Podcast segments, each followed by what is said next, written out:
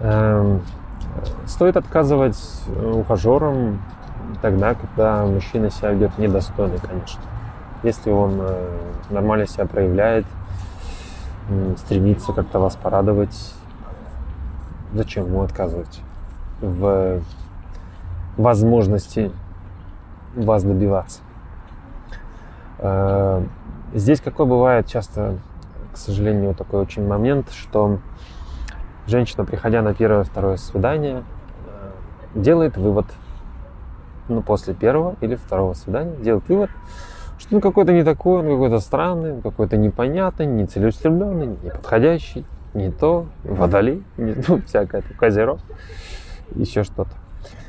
Э, к сожалению, это настроение не свидания, это настроение собеседования. Женщина пришла, отсобеседовала, спасибо большое, вам перезвоним.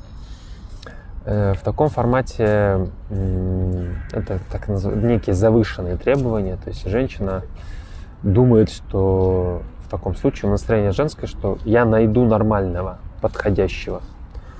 А новость-то плохая есть, что подходящих мужчин не существует, не бывает, дорогие женщины, не найдете. Можете, конечно, поискать, проверьте, может, я что-то говорю не то, но не найдете, его нет.